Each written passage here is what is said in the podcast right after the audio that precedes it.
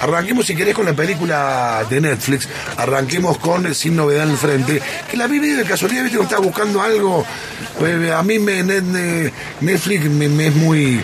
Como ya viste, a esta altura me es poco amigable para buscar algo. Tiene harto Netflix, decilo con toda la no, pero para, buscar algo de, manera zarosa me cuesta y tampoco me puedo poner a leer cada cosa. Perdí mucho tiempo. Y la vi, hubo algo que me, que me gustó y a veces viste que la pongo y bueno, la veo cinco minutos, si no me gusta, la saco. Justamente los cinco primeros minutos son extraordinarios. Este, pero lo vi, me quedé así, me, me, me, acuerdo, me empecé a ver tarde, como a las 11 de la noche y me quedé hasta el final. Claro, dura dos horas 20. Che, que esta película viene bien y esa primera hora te lleva puesto. Sí, sí, la primera hora es muy impactante, porque hay un registro de la guerra que es muy físico. Y, y, hay algo que uno puede, mira, hay un gran director, eh, uno de los más grandes de la historia del cine de Hollywood, se llama Sam Fuller. Hizo muchas películas de guerra y él había estado en la guerra. Entonces entendía que ninguna película de guerra podía dar como resultado que la guerra es algo que se gana o se pierde o que hay algo heroico, sino que la guerra es una derrota, es una derrota esencial desde cualquier punto de vista que se vea.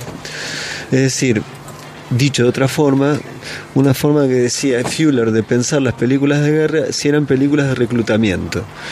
La película, si vos la ves, después de la hora decís, es lo peor que le puede pasar a alguien estar en la guerra. O sea, no hay nada más humillante para la especie a una guerra. Y la película empieza altísimo, como bien decías vos, eh, a propósito de unas primeras imágenes donde vemos muertos en guerra y el destino de los uniformes. Eso es una cosa extraordinaria, ¿no? Extraordinario. Porque, claro, están los muertos, los, los cadáveres se apilan pero hay que hay que reutilizar los uniformes. digo, cuerpos mutilados, todo rojo de sangre y empezar a sacarle la, pilcha. La, pilcha porque... Y los zapatos. Y los, zapatos.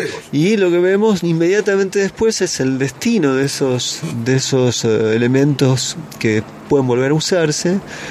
Vemos cómo las mujeres trabajan sobre el remedar las y sacarle los nombres que a veces quedan de, los, de las camisas de los militares. Y posteriormente vemos unos chicos jóvenes, muy inocentes. Sí, una suerte casi de socorro quinto año en plena guerra que están en una situación de, de, claro, de felicidad, de, y se les ocurre ir a la guerra como una aventura, que es muchas veces como Se, se piensa la guerra. La guerra no es una aventura, la guerra es una derrota de la especie y la razón. Sí, los reclutan, ¿no? No, no, no, hay mucha opción tampoco. No, no hay, pero van contentos, van felices, van chochos, van, como si fueran a una expedición. El discurso del director es bárbaro, ese momento, cómo les va diciendo, y, y los pibes lo creen. Sí, sí, lo creen, se desinfla el pecho nos vamos a París como si fuera una viaje de estudio. Que es interesante porque la lectura que hace del, Reich, ¿no? del Estado, eh, el, director que vemos de la universidad, o no me acuerdo, del colegio. Un último año, de colegio, Es un discurso de, digamos, no solamente de inspiración, ¿no? de motivación, no es, una, no es solamente una motivación, sino es una justificación de la guerra. Que además ahí se puede leer lo que vendrá después de esa guerra, ¿no? que habrá o sea, Alemania hay una derrota, esa derrota lleva a una gran crisis económica y hay una restitución de lo que ese señor dice ahí, ya en otras palabras, con otro perfil y con otro proyecto político que fue Hitler, el nacionalsocialismo. De hecho, en un momento se dice algo al respecto. O sea que eso se ve ahí al inicio, y claro, ve los pibes van para la guerra y al principio, como. dice, ustedes, van a ir a París, y los chicos dicen, ah, a París y a tomarla, y a tomarla y a algo que, en viejo proyecto bélico, ¿no? Y estratégico.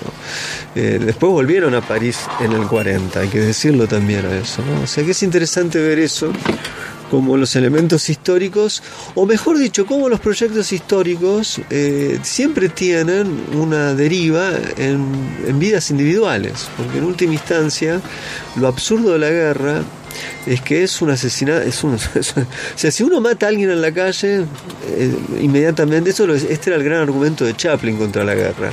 O sea, matar a una persona te transforma en un asesino, matar a millones te transforma en un héroe. ¿no? Esta era la, la vieja disputa de Chaplin contra la guerra. ¿no?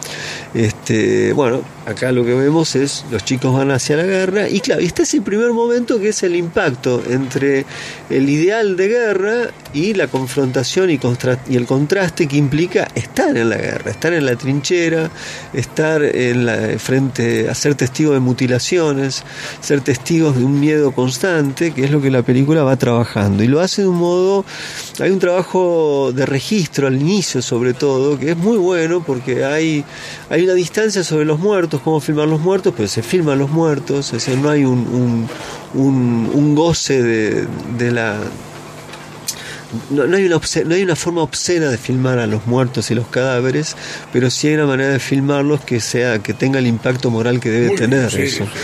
es un gran dilema eso, cómo filmar las mutilaciones, cómo filmar, o sea, lo hemos visto, bueno, el caso de Spielberg en el inicio de Salvado Soldado Ryan fue todo un motivo de discusión, porque te acordás, había un trabajo sobre subjetivas de, batalla en la bajada Normandía, que era un momento donde las explosiones, los tiros, las mutilaciones inmediatas tenían una fuerza retórica por las imágenes que, bueno, estaban en el límite de hasta dónde podemos ver este tipo de cosas, ¿no?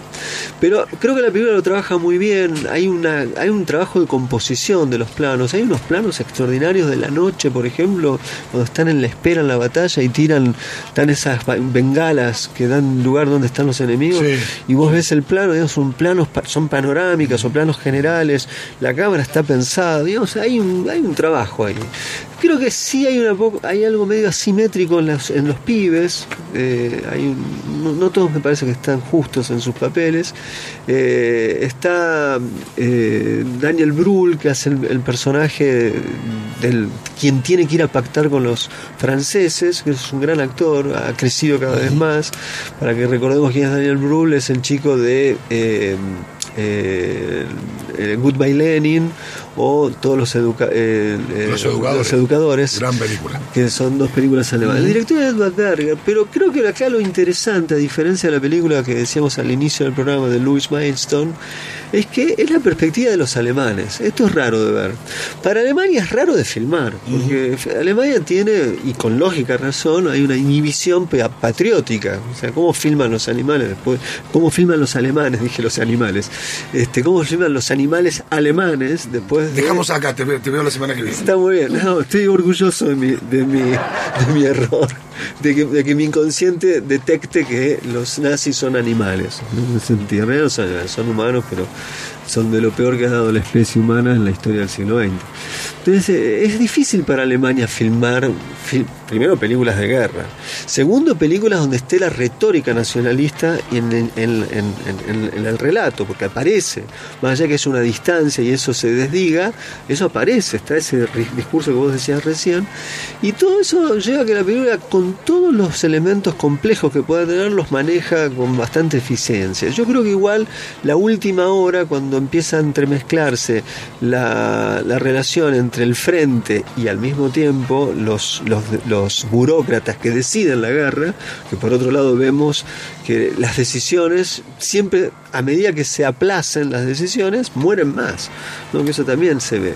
Y por otro lado, creo que siempre termina siendo lo absurdo que es la guerra, porque los números de muertos, las bajas, determinan la eficiencia de un ejército o la eficiencia de que se, que se traduce en se gana o se pierde. Pero nunca deja de ser una vida la tuya, la mía, la de él, la que, de quien nos escuchan, que se pierde. Y eso está en la película, digamos, la dimensión singular de la guerra. O sea, porque una guerra no es una cuestión de estados, es una cuestión también de individuos que son absorbidos en la tierra y quedan en el olvido absoluto. Hay una escena que me parece terrible que es cuando juntan las medallitas con los nombres, no sé si te acordás. Sí. Esa es una escena terrible porque lo único que queda de, de, los cadáveres es eso.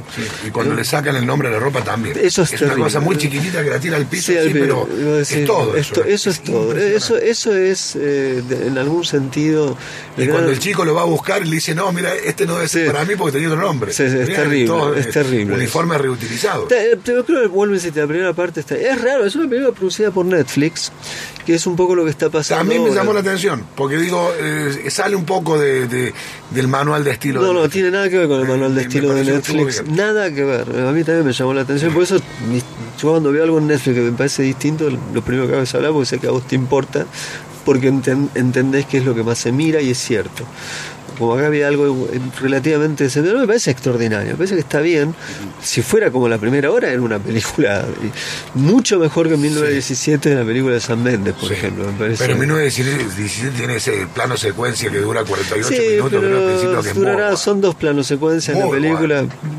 Ya hablamos en su momento. Vos fijate la distancia que hay entre este, la poca música que hay en la película esta. O sea, la poca editorialización. El gran problema de la película de Méndez es una película que puede ser un plano secuencia, pero no tiene ritmo. Por eso tenía una música ubicua, constante, que era el miedo de sostener la película con las imágenes. No obstante, tiene dos grandes escenas la película de Méndez, sobre todo hacia el final, un momento que están cantando todos los soldados, una típica canción de la memoria popular inglesa, que es un momento muy hermoso de la película. Pero más allá de eso, me parece que ahí hay algo para comparar, que me parece interesante.